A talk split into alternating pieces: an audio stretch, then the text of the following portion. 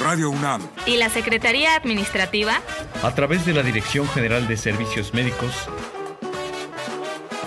presenta. Confesiones. Y, confusiones. Un espacio de salud para los jóvenes.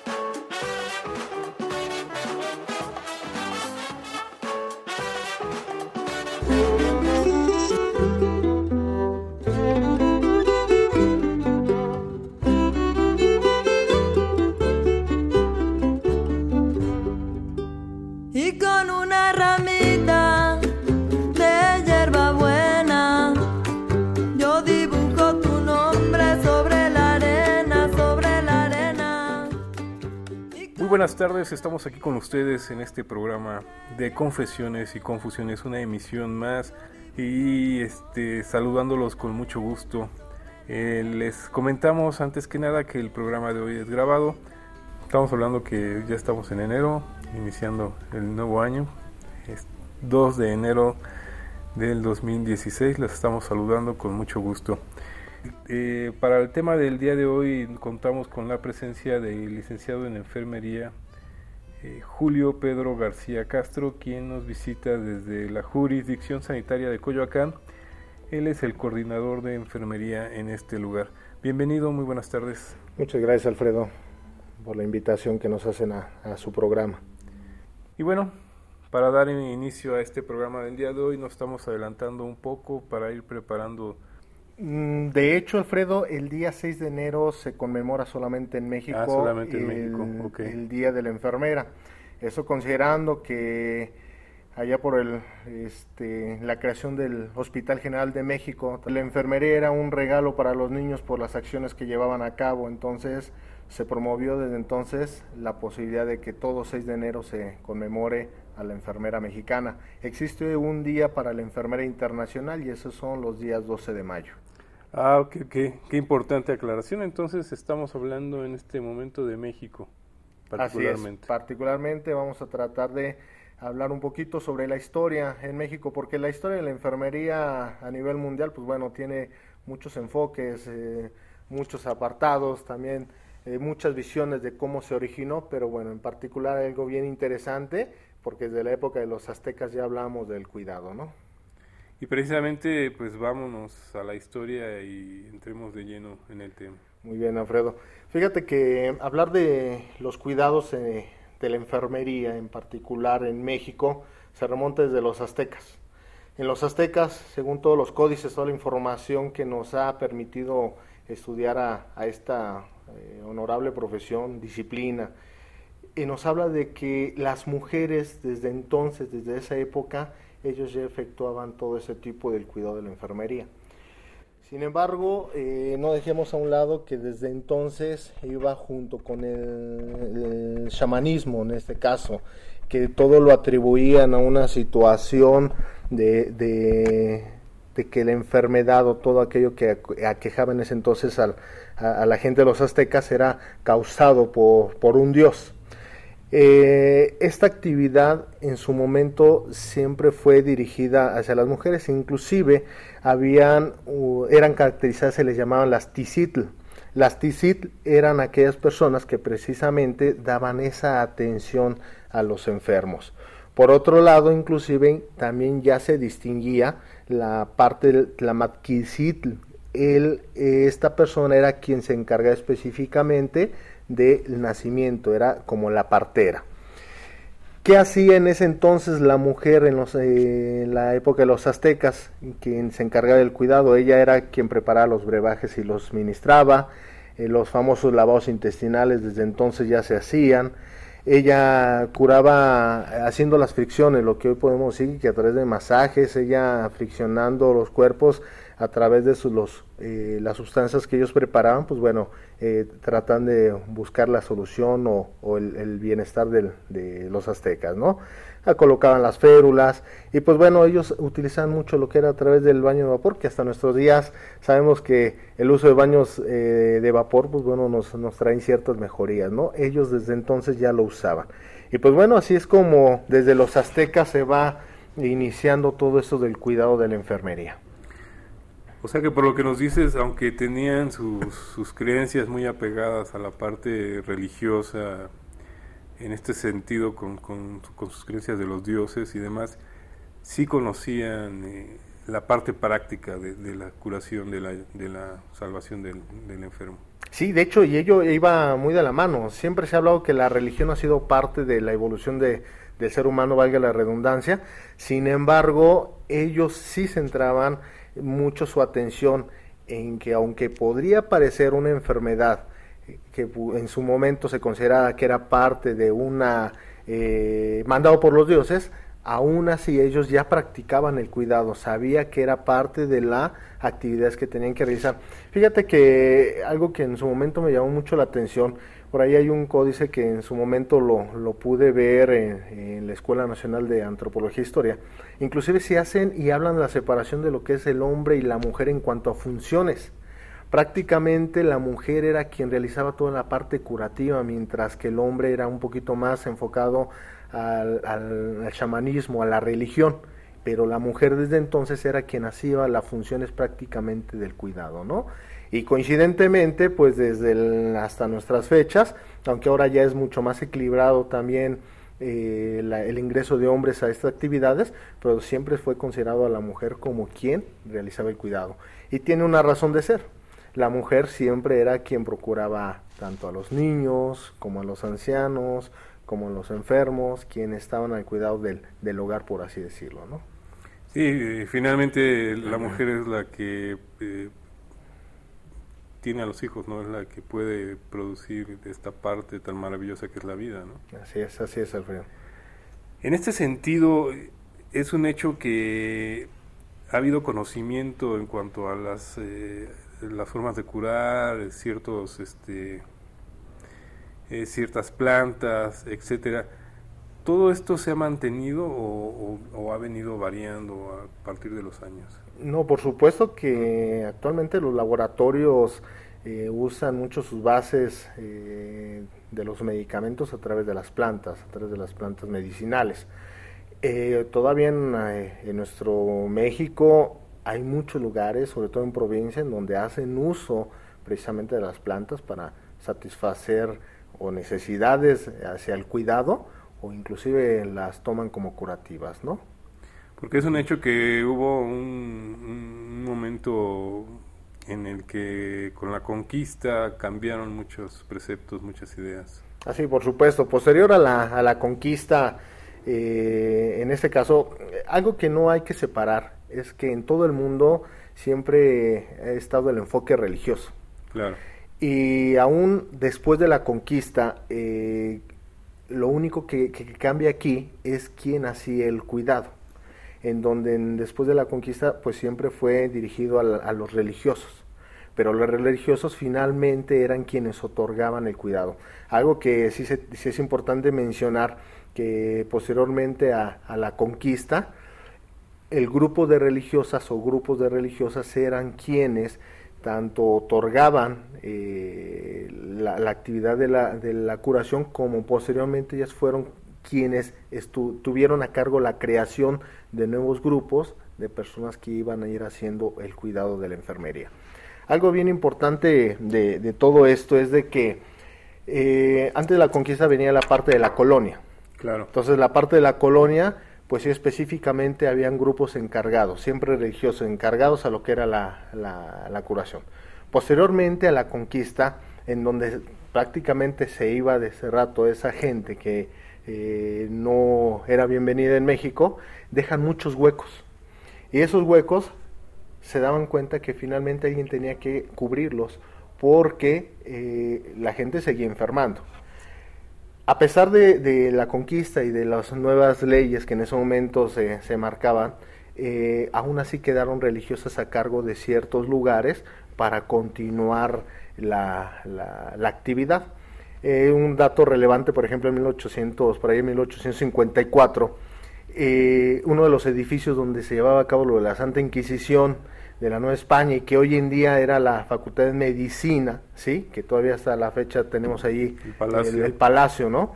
Ahí finalmente ahí era donde se llevaban a cabo todas esas funciones, que posteriormente también formó parte de la escuela de, enfermería.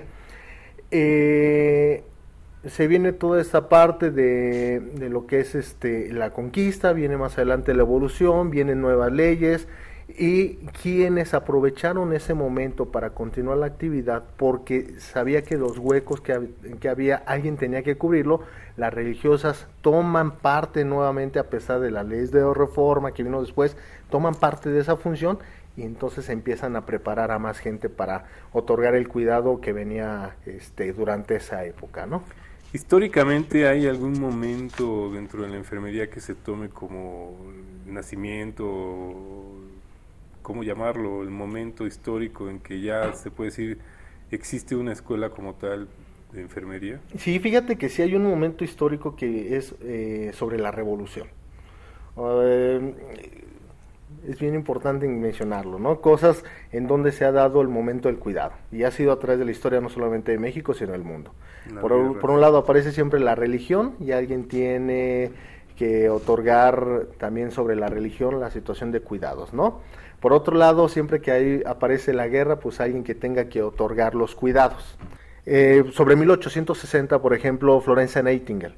Florencia Nightingale es inclusive quien es la considerada la, madre de, este, de la enfermería, eh, deja, de la, eh, deja un gran legado para realizar esta actividad. Pero ya aquí en México, precisamente, y como te decía, casualmente, cuando vienen estas situaciones de guerra, aquí sobre la revolución, viene, eh, aparece una situación importante, en la que inclusive hoy mencionamos, y la mencionan mucho cuando cantamos el himno de la enfermera mexicana, la madre Cúcar, ella era costurera, que es Refugio Esteves, ¿no?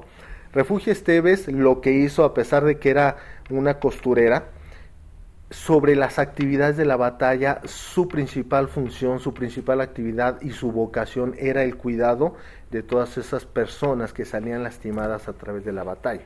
Inclusive se dice que a partir de ese momento es cuando surge la enfermería militar. Pero bueno, son de los, eh, de los conceptos que tenemos más cercanos de cómo aquí en México se empieza a generar la, la enfermería, ¿no? Entonces es un hecho que dentro de este encuentro bélico de la revolución, eh, en México se puede decir que ya como tal existe la enfermería. Sí, así es. O sea, desde los aztecas se viene otorgando el cuidado, pero llegamos a la, eh, la conquista a través de las religiosas, se empieza a dar el cuidado, se empieza a convocar a gente, se les prepara, pero pues precisamente ya sobre la Revolución Mexicana empiezan a aparecer ciertas, ciertos personajes que bueno, que nos empieza a nosotros a destacar como para empezar a formar la enfermería mexicana, ¿no? El cuidado a, hacia, hacia las personas en este caso. ¿Hay alguna institución, alguna escuela que haya sido así la primera? Fíjate que sí, ahí por el 1905, donde surge el Hospital General de México, eh, la finalidad que se tenía en un principio eh, era que si ya se tenía esta gran institución, si era creada esta gran institución, obviamente los médicos que en ese momento estaban tenían que ponerse a la vanguardia de los momentos, obviamente, del mundo.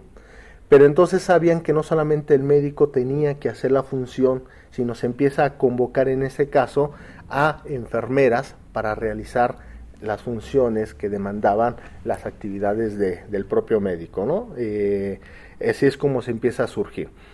Eh, posteriormente a, que surge el Hospital General de México se empiezan a revisar programas y es algo que se viene haciendo constantemente en México, ponernos a la vanguardia a nivel mundial. Entonces se revisan los programas constantemente y llega un momento en que inclusive ya se empieza a capitalizar las funciones como tal de enfermería, ya se empieza inclusive a hablar de la seguridad social, ya empieza a haber mayores, este, y no solamente aquí en México, sino a nivel este país, empieza a haber la creación de clínicas, hospitales, en donde finalmente ya se empieza a, trabajar el cuidado como tal o la enfermería en este caso, ¿no?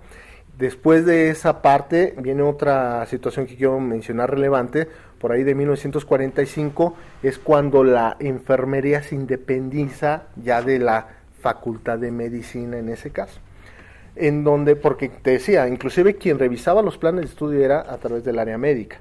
Pero posteriormente a eso ya se independiza eh, de la Facultad de Medicina, en ese caso hablando aquí de México, y algo bien importante del gobierno central, el gobierno central ahí lo que propicia es que cada estado empiece a, eh, a formar sus propios recursos y les otorga las decisiones para la formación de nuevos recursos en enfermería, por ahí de, de esa época, ¿no? Entonces es un hecho que previo a esto todo tenía la misma relación, por decirlo así, todo lo que el área médica decidía, por consiguiente la enfermería quien lo seguía. Claro, en su momento así es, pero bueno, posteriormente a 1945, como te mencionaba, una fecha relevante, es cuando ya se empieza a independizar la, enfermería propiamente. Y algo bien importante, desde ahí ya se empiezan a tomar conceptos del humanismo, ya enfocados a la carrera como tal. Hoy en día, inclusive hablamos de enfermería y al y tú le preguntas a un enfermero o enfermera por qué te gusta la enfermería y te va a contestar porque es muy humana. Y humana nos referimos a la situación de que es una relación muy cercana a la atención del paciente y que muchas veces no solamente va sobre la situación asistencial, sino va más allá de escuchar al, paciente, de poderlo comprender. Inclusive sabemos que el hecho de poner atención a, las situaciones que en ese momento puede tener un paciente y el hecho de hacer un escucho, una escucha efectiva, pues el paciente puede irse muy tranquilo a su casa, ¿no? Pero bueno, hablamos de que entonces ya se, se está considerando como la enfermería una disciplina humanista. ¿Esto eh, antes no se consideraba como tal? O sea, aunque se llevaba a cabo, me imagino. Se llevaba a cabo, pero se van formando los conceptos en ese entonces, ¿no? Inclusive, de, te menciono de que se van formando conceptos, posteriormente ya viene en esa situación de que, bueno, ya identificamos a la, a la enfermería como una, eh, una actividad a realizar formal, y bueno, viene la posibilidad más adelante, inclusive ya de la creación de licenciaturas o, formalizar más, más que nada ese, esa actividad. Sí te menciono que, por ejemplo, aquí en México la licenciatura fue ya de alguna forma reconocida en 1967, eh, basándose en que ya la escuela como tal ya tenía posgrado, ya tenía actividades en donde eh, sobrepasaban, nos permitía que la disciplina eh, se condujera por el área de la investigación, tuviéramos la oportunidad de nosotros ir estudiando más la disciplina, conociéndolo más y haciendo cosas nuevas, procedimientos nuevos para mejorar la, la salud de la población. ¿no? Que finalmente es, como lo dices, esa parte humanista es a lo que lleva, ¿no? atención al enfermo directamente. Vamos a ir a una breve pausa y regresamos con ustedes aquí a Confesiones y Confusiones. Les recordamos que nos pueden encontrar como Confesiones y Confusiones en el Facebook o en el Twitter como arroba unanconfeso. En un momento regresamos. Estamos de vuelta aquí con ustedes en Confesiones y Confusiones. La tarde de hoy nos acompaña el licenciado en enfermería Julio Pedro García Castro, quien nos ha relatado un poco y a gran, muy grandes rasgos cómo se ha desarrollado la enfermería aquí en México.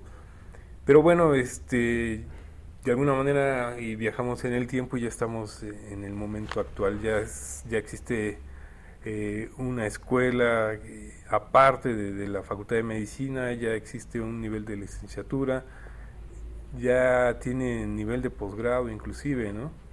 Sí, eh, la disciplina de enfermería como tal ha crecido, ha crecido bastante en México Creo yo que hoy es una disciplina que da oportunidades tanto laborales como de crecimiento personal, como de hacer más allá de, de, otras carreras. Nos, nos, da una elección más a qué hacer.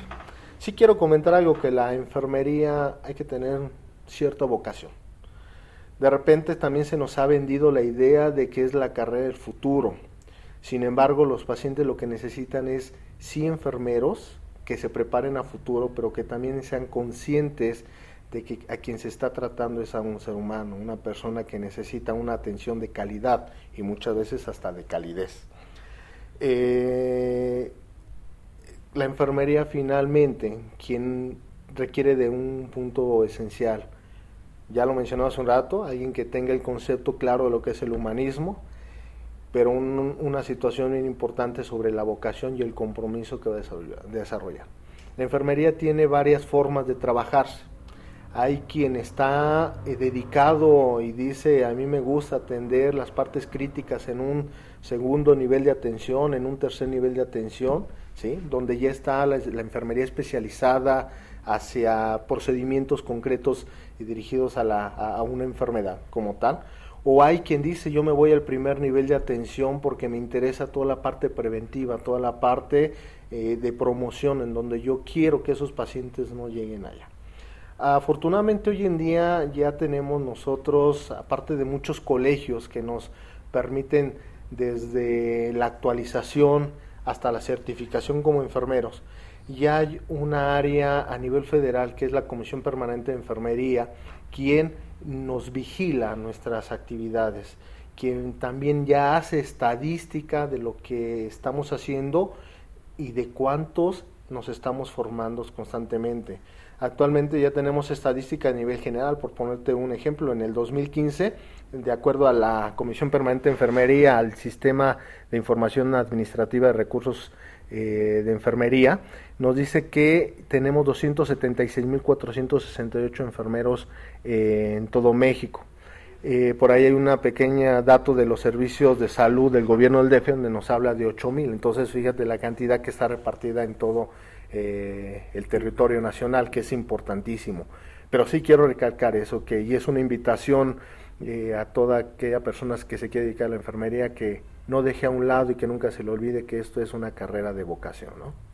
Eh, tocas una parte muy álgida, muy difícil, sobre todo como tú lo marcas en esta atención de primer contacto, ya que sí se necesita un carácter muy particular para, para poder estar en esos momentos en que la gente está en crisis, es un hecho, ¿no? O sea, si no es trabajo de prevención, ya cuando alguien va a buscar algún servicio de salud es por, por cuestiones ya urgentes para, para uno, ¿no?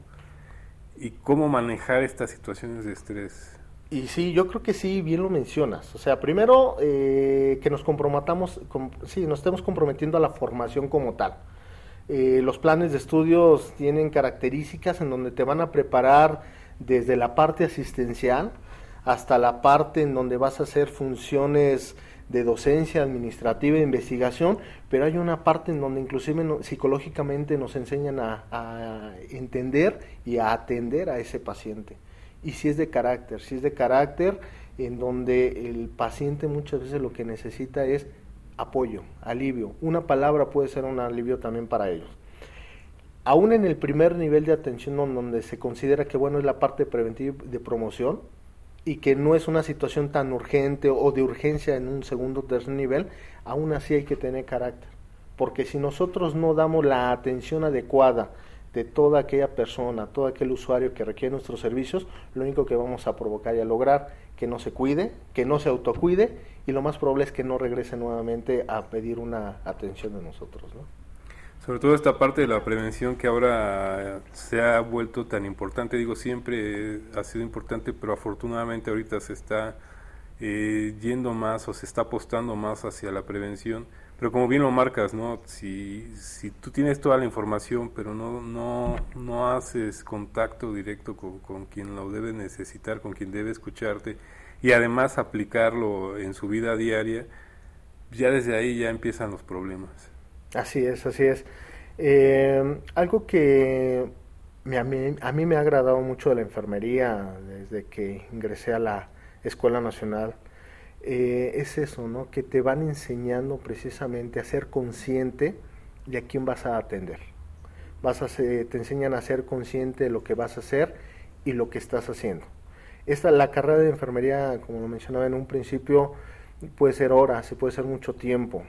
Inclusive muchas de las veces cuando nosotros no llevamos a cabo también eh, la parte del autocuidado, eh, nos en algunas personas o nos puede afectar. Por eso es importante siempre estar consciente de que es una actividad, eh, es una disciplina en donde nosotros otorgamos, pero al mismo tiempo debemos también de cuidarnos, ¿no? Porque inclusive alguna vez lo mencionaron, si no hubiese médicos o no hubiese enfermeras, en ese caso propiamente hablando de, de la enfermería, eh, entonces ¿quién haría el cuidado, no? Entonces sería una reflexión allí bien importante de, acerca de la enfermería. Sí, sobre todo como es una profesión muy demandante y muy desgastante, si, si no se cuida la misma persona, pues cómo va a poder ayudar a alguien más, ¿no? Así es. Porque además es un hecho, como otras tantas profesiones, pero en particular las dedicadas a, a la salud, eh, inclusive los horarios muchas veces este, son, son mortales, ¿no? son, son muy pesados, eh, las cargas de trabajo. Entonces, uno como, como paciente debería entender esto, pero generalmente no es así. Generalmente uno requiere, demanda y, y esta parte profesional que, que hay que mantener. Cierto, Alfredo. Fíjate, esto que comentas, a mí eh, lo veo así como que algo eh, voy a tomar tu palabra álgido, porque se debe tomar en cuenta. La enfermería hoy en México es una carrera en donde muchas de las veces, por la cuestión económica, llamémoslo un poquito así, el salario eh, eh, a lo mejor no está tan bien remunerado como esperaríamos. Entonces hay enfermeros, o habemos enfermeros que tenemos que hacer un doble turno eh, para satisfacer a lo mejor no solamente necesidades personales y de familia, sino hasta para continuar eh, la parte educativa, ¿no? Porque quieres hacer un posgrado, pues bueno, hay que invertir un poquito. Y, reconozco que el invertir vale la pena. O sea, yo actualmente terminando la, eh, la, maestría en administración de las organizaciones de salud, pues bueno, déjame decirte que vale mucho la pena el invertir también en la educación. Te permite siempre continuar en el conocimiento. Sin embargo, sí efectivamente hay veces que son horarios extenuantes, hay horarios muy largos, o sobre todo las guardias que muchas veces los enfermeros tienen que llevar a cabo, pues bueno, eh, a lo largo, a largo plazo, pues crea un poco de, factura en ellos también, ¿no? los que lo ejercen. Y pues bueno, vienen otras áreas de la enfermería en donde pues bueno, eh, mm, quizá no es tan demandante el horario, sin embargo, siempre hay que tener consciente, como tú decías, el estar eh, siempre con carácter para dar una atención oportuna y de calidad, ¿no? No, y como dices, a lo mejor quizás el horario pueda ser eh, muy normal, entre comillas, pero la actividad, ¿no? La, parte de la investigación, la parte de, la docencia es, es pesado. Y tocaste un punto importantísimo, ¿no? Esta parte de la actualización, de, del estar en constante estudio para, para no quedarse, digo, cualquier otra profesión puede uno decir, pues bueno, yo ya terminé mi carrera hace 20 años y sigo ejerciendo y quizás no haya mayor problema, pero en su caso sí, sí puede llegar a haber cambios, ¿no? quizá desde 1967 que te comenté hace un rato que la enfermería es considerada ya como ciencia. Y como ciencia porque entonces ya nos basamos nuestro trabajo a través del método científico. Creo que desde ahí se despierta esa posibilidad en todo enfermero de seguirse preparando. De que entonces nos dice que la enfermería ya no solamente es como antes hablábamos, era el arte de cuidar. Ahora la enfermería es el cuidar a través de la ciencia, a través de la educación, a través de la educación continua y finalmente de la preparación de cada uno de nosotros. Todas las áreas, llámese primer nivel de atención, segundo nivel de atención, tercer nivel de atención, tiene perfiles específicos donde nos permite la preparación de, de los enfermeros. Y una vez preparados, créeme que sí vale la pena porque lo único que hacemos es acercarnos a una atención más eficaz, ¿no? Sobre todo ahora con tanta, la famosa globalización, pues de repente aparecen enfermedades o, problemas este, de salud que, que uno no se imaginaría que pudiera haber simplemente en México, ¿no? Sí, por, supuesto. Mira, una de las actividades que creo que nosotros en el primer nivel de atención, no creo, estoy seguro que desarrollamos, es lo enfocado a la salud pública. La salud pública... Eh, es una actividad que, cuando se fueron, eh, hablamos un poquito de historia, se fueron eh, desarrollando ciertas acciones hacia el cuidado, nunca se dejó a un lado la posibilidad de seguir atendiendo a la gente en la comunidad. Cuando yo te hablaba de que se separa la enfermería y se empiezan a ver nuevos planes de estudios, inclusive desde entonces se empieza a tomar en cuenta las acciones o las actividades que se tendrían que llevar a cabo en la salud pública, en la salud comunitaria, porque sabemos que siempre hay un grupo que no llega a nosotros, sino que nosotros tenemos que llegar a ellos. Por lo tanto, creo que este, la salud pública sí es una área fundamental y como bien lo mencionas, o la globalización, la vida moderna, nos está llevando también a encontrar o identificar nuevos padecimientos que tenemos que atacar, ¿no? En la salud pública, precisamente, entonces esa es la función que tenemos eh, en donde buscar la parte preventiva, la parte de promoción, en donde hagamos entender de manera coparticipativa, de coparticipación, que el usuario y nosotros entendamos que la finalidad es el autocuidado para no llegar a una enfermedad que nos cause no solamente las molestias o los dolores de una propia enfermedad, sino inclusive la parte económica y la parte social o de familia que puede afectar, ¿no? Esta parte es súper importante, sobre todo en el sentido de que, como bien se dice, cada cabeza es un mundo.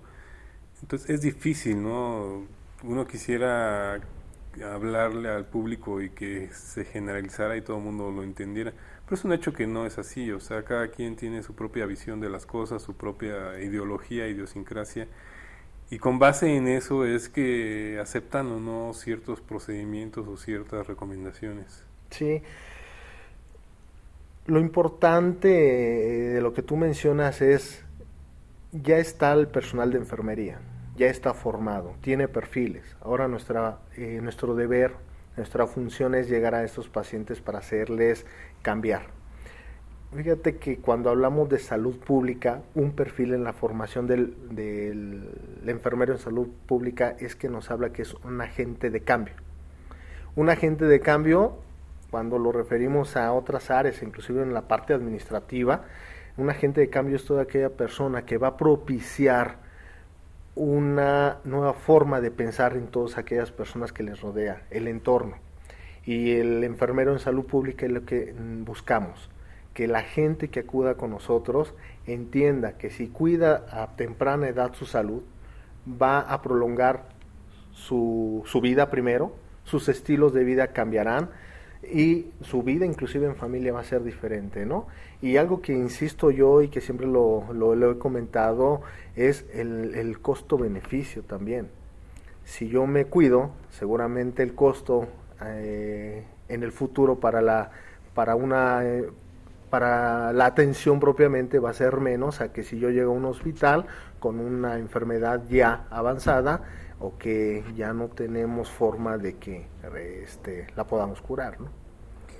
Esto es, como bien lo marcas, sobre todo en el área de la salud pública, lo más difícil, lo más importante, ¿no? porque eh, por más que uno exija y por más que uno pida, nunca va a haber este, servicios de salud eh, dispuestos para tanta población si, si, no se lleva a cabo esta prevención, si no se lleva a cabo este cuidado. No, no habría hospitales suficientes para atender problemas graves de salud crónicos. Así es. Eh, al menos en el Distrito Federal, cada jurisdicción sanitaria, somos 16 jurisdicciones que equivale a las 16 delegaciones políticas, contamos con diferentes servicios, diferentes actividades, diferentes programas que siempre van a ir encaminados a, eh, a la atención del paciente, sobre todo en la parte preventiva y de promoción.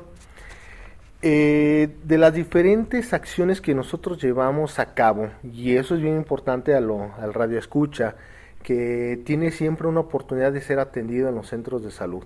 Es que no solamente nos enfocamos lo que muchos dicen, bueno, llega y pasa con el enfermero a tomar signos vitales, que es lo que a lo mejor nos quedamos con la idea sino el enfermero tiene una preparación en el primer nivel de atención para poder desarrollar y para poder junto contigo trabajar diferentes eh, situaciones encaminadas a tu salud. Por ejemplo, actualmente hay programas eh, que tienen que ver con eh, el control de enfermedades crónico-degenerativas, la diabetes, la hipertensión, la obesidad, son padecimientos que están a la orden del día en nuestra población también te puedo decir que en, el interior de las unidades de salud hay grupos de ayuda mutua que inclusive son acreditados por personal, por autoridades a nivel federal, que acreditan que son pacientes que sí están bien controlados y que posteriormente que están bien controlados ellos enseñan a hacer, se autocontrolan y lo acreditan. Eso quiere decir que entonces la actividad que se realiza en un primer nivel de atención funciona bastante bien y todo encaminado a lo que es la salud pública. Llegar previamente al, paciente antes de que su enfermedad avance. Entre esas actividades, pues bueno, tenemos más, algo que no, inclusive lo podemos mencionar y siempre se ha hablado como un logro eh, de México, las inmunizaciones. Nuestro esquema de vacunación en México es tan completo que eh, afortunadamente hablar de la polio. La polio nosotros la tenemos erradicada y eh, hacemos acciones cada año y dos veces al año hacemos acciones de reforzamiento de la vacunación contra la polio, precisamente porque lo que queremos es que así se mantenga eh, nuestro país sin alguna manifestación de polio, ¿no? ese es otro de los logros que hemos tenido y entre otras situaciones eh, los programas que van encaminados a la salud del adolescente, que van encaminados al control del niño sano, su nutrición, el control del embarazo, la evitar la muerte infantil. Entonces, hay una serie de programas en el primer nivel de atención que van totalmente encaminados a la salud pública que es importante que todos los usuarios, los radioescuchas, sepan para que eh, eh, tengan conocimiento que siempre hay una opción en la cual les podemos ayudar, ¿no? Pues sí, tocaste esa parte tan importante, por ejemplo, digo, es un gran tabú, inclusive actualmente, eh, la famosa inmunización, las, vacunas, el, esa parte que a muchos les cuesta trabajo, ¿por qué? Porque me, me van a picar, me, me, van a, me van a inyectar, y por quererse ahorrar esa parte, pues están arriesgando algo muy importante dentro de su salud. La inmunización es uno de los logros como mexicanos eh, a nivel, vamos a llamarle, generalizar en el área de la salud, pero en el área de enfermería eh, un logro también muy importante. Ya te hablaba hace un rato de que la enfermera de primer nivel, la enfermera de salud pública o comunitaria, son aquellas personas que van directamente a los domicilios a otorgar estas actividades. Cuando se trabajó arduamente para erradicar la polio, precisamente fue eso, llevar inmunización directamente a, las calles, a los hogares, para que todos estuvieran vacunados, llamémosle así. También somos un país de muchos mitos. Y ahora con las redes sociales pareciera que puede ser mucho más claro, pero a veces confunde más a la población. Exactamente. Eh, lo que sí es importante mencionar es que la vacunación en México es segura. En el primer nivel de atención nosotros tenemos un sistema que le llamamos de red de frío.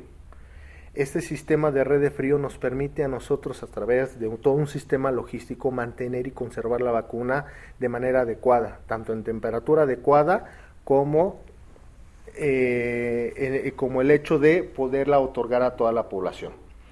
Eh, la red de frío nos ha permitido a nosotros garantizar que todos esos niños que son vacunados, que son inmunizados, pues precisamente tengan la posibilidad de que no se enfermen este, más adelante, ¿no? Entonces yo lo veo como un logro de la salud pública, un logro de la enfermería también en México. No dejo a un lado la participación de médicos, trabajadores sociales, todas aquellas disciplinas que han participado, pero finalmente eh, sí quiero concretar que en México hemos tenido logros en, la salud pública y la enfermería ha sido un, eh, un componente principal para el logro de todas estas actividades. ¿no? Estamos aquí con ustedes en Confesiones y Confusiones. Vamos a ir a una breve pausa y regresamos con ustedes aquí en este programa. Les recordamos, el día de hoy es un programa grabado. Regresamos. Confesiones y confusiones. Escríbenos tus dudas, comentarios o sugerencias a confesiones.unam.mx. En un momento, continuamos.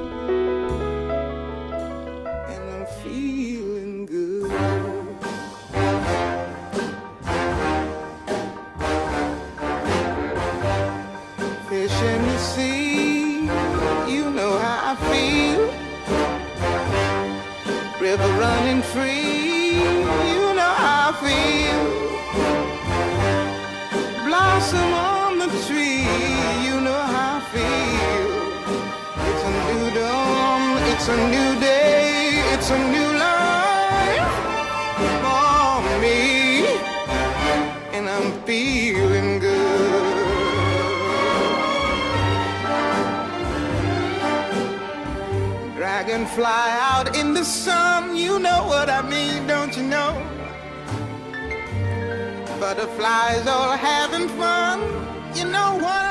Estamos aquí de vuelta con ustedes en Confesiones y Confusiones la tarde de hoy eh, con este tema tan importante iniciando el año en nuestro primer programa de, este 2016 así que le estamos deseando a todos que, tengan un, fantástico año que, que todo sea para bien sabemos que el estado de felicidad completa no es posible pero siempre hay que buscar esta parte positiva hasta en los momentos más difíciles y precisamente quizás por ahí venga esta, esta actitud al referirnos a esta profesión tan importante que es la enfermería, ya que eh, desde el punto de vista profesión, ellos siempre tienen que estar ah, en, esta situación de, de, decirlo de alguna manera, de remar en contra de la corriente, ¿no? de siempre estar buscando la parte positiva en los momentos eh, más difíciles, en los momentos de crisis. Y sobre todo en esta parte que nos platicaba el licenciado en enfermería Julio Pedro García Castro, la salud pública es tan importante o más aún que, cualquier otra atención, ¿no? porque gracias a ella se pueden evitar muchísimas cosas. Y regresándonos un poco en la historia, pues esta parte tan importante de cómo es que surge, de quién es la idea en México de, iniciar con, esta práctica ya desde un punto de vista profesional, ya como algo aparte como tal, como enfermería. Sí, Alfredo, algo que, que bien importante comentar que la enfermería es celebrada en México todos los días 6 de enero. Esto a virtud de que el doctor José Castro Villagrana del Hospital Juárez de México en ese entonces hace la propuesta debido a que él considera que la enfermera es un regalo de reyes para los pacientes. Cabe también mencionar, porque por ahí han surgido un poco de confusiones, se cree que el 6 de enero era para todas las enfermeras, sino hay un Día de la Enfermera a nivel internacional también, que se celebra los días 12 de mayo, y eso conmemorando el nacimiento de Florencia Nightingale, que en su momento habíamos comentado que es considerada la madre de la enfermería. Eh, retomando los puntos que tú ahorita ah, anticipabas sobre la salud pública como un área importante, sí, es un área definitivamente importante eh, para la salud en México, para todo el Sistema Nacional de Salud, sobre todo por las funciones de preventivas y de promoción que se realiza. También quiero aclarar que no por eso las otras actividades, disciplina, eh, perdón, las otras especialidades enfocadas en enfermería no lo sean, al contrario, cada una tiene un perfil específico en el cual podemos nosotros abordar al paciente en sus diferentes etapas inclusive de la enfermedad. Lo que aquí sí es importante recalcar es que la salud pública en México es el momento adecuado en donde nosotros podemos hacer una actividad precisa para que ese paciente no eh, prolongue eh, un estado de enfermedad o que si la tiene no tenga secuelas a futuro y podamos eh, este, insertarlo a, sus actividades propias en, la sociedad. ¿no? Importante esta parte ya que pues es el gran problema de, las, de las enfermedades, de, los padecimientos que pueden llegar a ser este, imposibilitantes, ¿no? de, inclusive dependientes de, de por vida o de lo que uno le reste de existencia. Así es. La salud pública como tal o la enfermera comunitaria, porque a lo mejor hay muchas enfermeras que no han tenido la posibilidad o la oportunidad de hacer eh, la, especialidad, la especialidad como tal. Pero sí eh, recalcar que aunque no tienen la especialidad, hacen las funciones como tal. ¿eh? Todo paciente que llega a un primer nivel de atención tiene que ser atendido con un perfil, con un cierto carácter, como hace un rato mencionábamos, y cuáles son esos tipos de, de funciones como tal o actividades. Ya les mencionaba que la enfermera en salud pública o la enfermera comunitaria debe ser un agente de cambio. Debe ser aquella persona que no solamente, inclusive no solamente en el paciente produzca el cambio, sino que produzca el cambio en todo su entorno, inclusive en las mismas enfermeras, quienes a lo mejor no tienen eh, esa visión de mejorar la salud en la comunidad. Por otro lado, hay que tomar en cuenta que la enfermería en primer nivel, enfocada a la salud pública o comunitaria, tomar, eh, que la población es nuestro blanco a seguir y que la principal función es la prevención. La prevención, la promoción.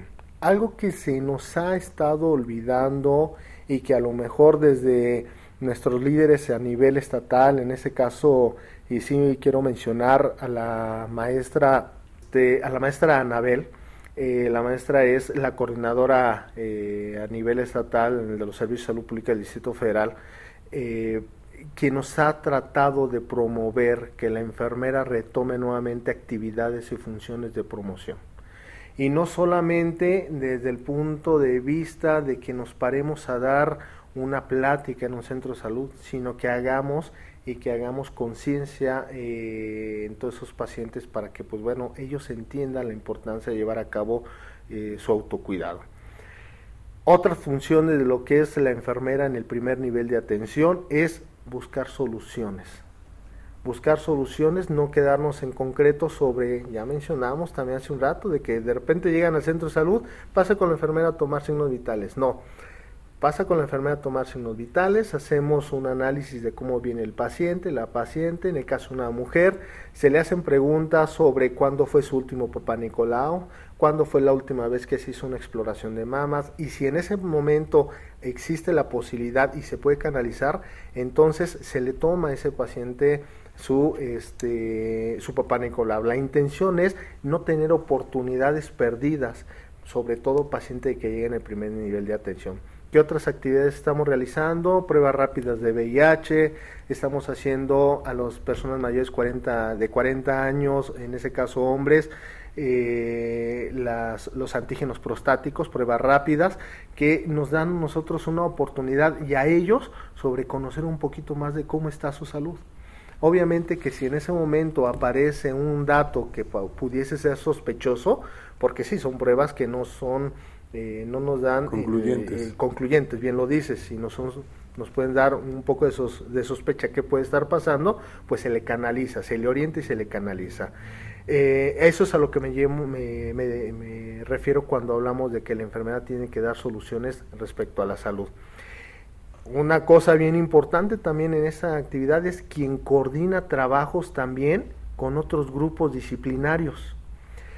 Algo que continuamente nosotros tenemos en el primer nivel de atención y que la enfermedad de salud pública o comunitaria debe tomar en cuenta, los, eh, los cercos sanitarios. Los cercos sanitarios es una actividad de todos los días, en donde en cuanto a nosotros se nos reporte la posibilidad de una posible enfermedad que debió haber sido prevenible por vacunación, ¿sí? Entonces se hace toda una estrategia con el personal enfermero de las unidades, también participan médicos, trabajadores sociales, en donde tenemos que visitar toda la zona en donde se nos reportó para, primero, evaluar el caso, segundo, eh, revisar cuál es el, porcentaje de vacunados en la zona y sobre eso tomar las decisiones eh, que parezcan pertinentes para continuar una vacunación a toda esa zona o eh, darle un seguimiento a través de un cerco epidemiológico nada más, ¿no? Entonces sí es bien importante aquí estas funciones que se realizan en el primer nivel de atención y estas coordinaciones que se hacen. Una vez que se separa la enfermería como tal del área médica, eso no quiere decir que ahora somos ajenos a lo que ellos hacen. Yo siempre he considerado que la enfermería eh, y la medicina son dos entes que deben de ir de la mano, con procedimientos diferentes, pero enfocados a un, un, objetivo particular que es el bienestar de la familia, el bienestar de la población o en ese caso el bienestar del individuo quien solicita los servicios. No podemos ir separados todas estas disciplinas entonces decimos que también tenemos esa participación, participamos en esas coordinaciones en conjunto, pues bueno, teniendo el objetivo en particular, ¿no? Eh, sobre todo para, y bueno, quizás levante un poco ámpula, pero sobre todo para el área médica ha sido muy difícil, y no generalizo, pero en ciertas partes, eh, aceptar esta parte, ¿no? De, de, no dependo de ti, tú no dependes de mí, sino somos eh, dos profesionistas trabajando en conjunto para, para bien de, un tercero. Ya se está entendiendo, creo, Hace todavía unos años creo que había un poquito de resistencia en esa separación de actividades, pero creo que ya se está entendiendo. Creo que ya eh, entendemos que son dos disciplinas totalmente diferentes y que tenemos un objetivo en común. Y eso me parece muy bien, como bien lo mencionas, no podemos generalizar. De verdad que hay médicos eh, de los cuales nos han brindado mucho la mano para poder eh, también actualizarnos, poder entender lo que es la enfermería, ¿por qué no decirlo? Porque a lo mejor ellos ven una visión desde fuera que nosotros no la veíamos y nos permite a nosotros, por supuesto, también darle otro sentido a la acción que, o, a las actividades que nosotros estamos realizando como disciplina. Eh, muchos médicos nos han brindado la mano para eso y actualmente hay quienes entienden que tenemos que trabajar a la par, con funciones eh, a lo mejor diferentes de acuerdo a a cada una de nuestras actividades o disciplinas, pero que finalmente el, el, objetivo es el mismo y es el beneficio de todo usuario quien está solicitando eh, la atención. ¿no? Qué importante es esta parte, este Julio. Ya eh, prácticamente el tiempo nos, nos, nos, va ganando, pero ¿tú cómo ves eh, como, como enfermero especializado en la salud pública? Eh, ¿Cómo ves el futuro de la enfermería, quizás enfocado en la salud pública? Eh, lo veo muy promisorio, bueno, actualmente exigente, y exigente desde el sentido en el que ya se nos está pidiendo también eh, especializarnos, profesionalizarnos, se nos está exigiendo tener un grado más de estudios, ¿sí? Se nos está pidiendo ya la certificación como enfermeros y eso es bueno. Eso es bueno porque entonces les vamos a dar la garantía a los pacientes de qué estamos haciendo con ellos, qué actividades dirigidas al cuidado estamos haciendo con ellos y que las estamos haciendo bien. Eso por un lado, y no tanto por, por, un ego de nosotros, un orgullo personal de cada enfermero. Creo que el hecho de pedirnos una certificación es para que la población esté tranquila de que vamos a estar dando una actividad adecuada. Yo en un principio de esta plática, Alfredo, te mencionaba sobre la vocación. El enfermero debe tener un alto y amplio sentido a la vocación del cuidado por lo tanto, todo enfermero que sale de cualquier escuela, no, no quiero hablar ninguna en particular porque todas son muy buenas, sin embargo sí quiero tomar en cuenta que el enfermero debe de salir con un perfil, un perfil de cuatro funciones principales. Uno es la asistencial, en donde el, enfermero debe ser capaz de dominar, eh, si no es que todos, pero sí tener conocimiento de todos los procedimientos que se realizan de acuerdo a, su preparación. La parte de la investigación, el enfermero no hoy en día no debe de, eh, de, creer que solamente es la toma de signos vitales, sino el enfermero hoy debe estar consciente que para desarrollar mejor la profesión siempre debemos estar en investigación, haciendo cosas mejores y proponiendo cosas para que esto mejore. La parte de la administración, yo te lo mencionaba, eh, yo me estoy, eh, eh, estoy en trámites de la titulación, inclusive es titulación de la maestría y especialidad de administración de las organizaciones de salud, porque antes también que nos administraban eran áreas diferentes a la enfermería. Entonces, ¿cómo identificar un problema de la enfermería cuando tú no eres enfermero? ¿Cómo lo vas a entender? ¿Cómo lo vas a entender? Entonces nos orilla a que la enfermera, el enfermero hoy se especialice y se, o inclusive haga maestrías en administración para que nosotros mismos podamos entender nuestras necesidades y cubrir esas necesidades. Y algo bien importante, la docencia. Y la docencia no solamente en el punto de vista siéntate atrás de un pupitre que te voy a enseñar. La docencia es en todo momento. Todo enfermero que reúne a 10 personas en una sala, en un centro de salud, en un hospital, para darle una plática, desde ahí ya es docencia, porque estamos promoviendo la enseñanza, porque estamos tratando que ese paciente se lleve información a su casa que le beneficie no solamente a él, sino a toda su familia. Entonces son cuatro puntos bien importantes, que no solamente es la vocación, sino sales con vocación, tienes que tener vocación, pero conocer que todo enfermero debe de dominar cuatro funciones. La eh, lo asistencial, la investigación, la administración y la docencia. Sobre todo, ¿sí? que todo, todo ese bagaje de información o toda esa información también la podamos transmitir a las nuevas generaciones.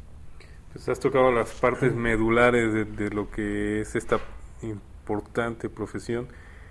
Y bueno, no nos resta más que agradecerte tu presencia la tarde de hoy, eh, licenciado en enfermería Julio Pedro García Castro.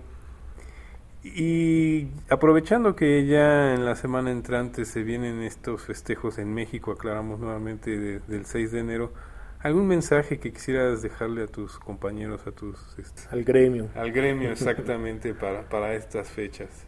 Sí, fíjate que eh, algo que yo he promovido eh, en la jurisdicción y creo que ha sido a través también de mis autoridades, quien bien lo representan, eh, de que las nuevas generaciones estén eh, conscientes de que la enfermería no solamente es una oportunidad de trabajo, la enfermería es una disciplina que requiere de vocación.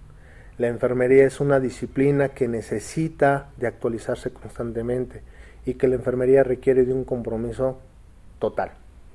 Total y por muchos tiempos, como también lo mencionabas, las horas de trabajo. Entonces, eh, a la enfermería se le debe de querer, la enfermería no es una opción más. La enfermería es una disciplina que nos va a satisfacer cuando nosotros la escogimos, cuando nosotros decidimos que eso era para nosotros como profesión.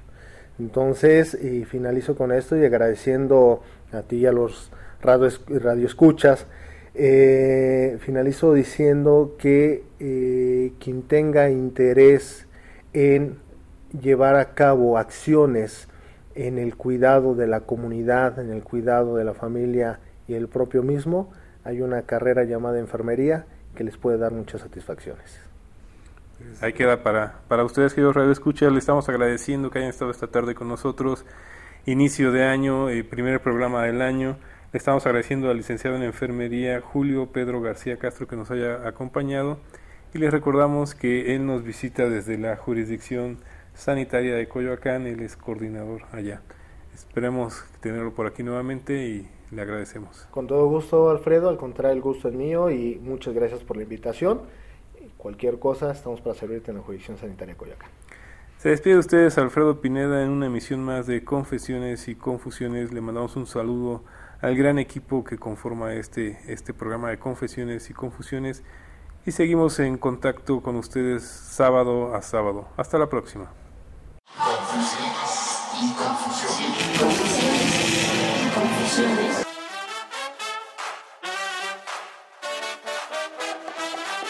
Radio UNAM. ¿Y la Secretaría Administrativa? A través de la Dirección General de Servicios Médicos. Presentaron. Confesiones y, confusiones. Un espacio de salud para los jóvenes.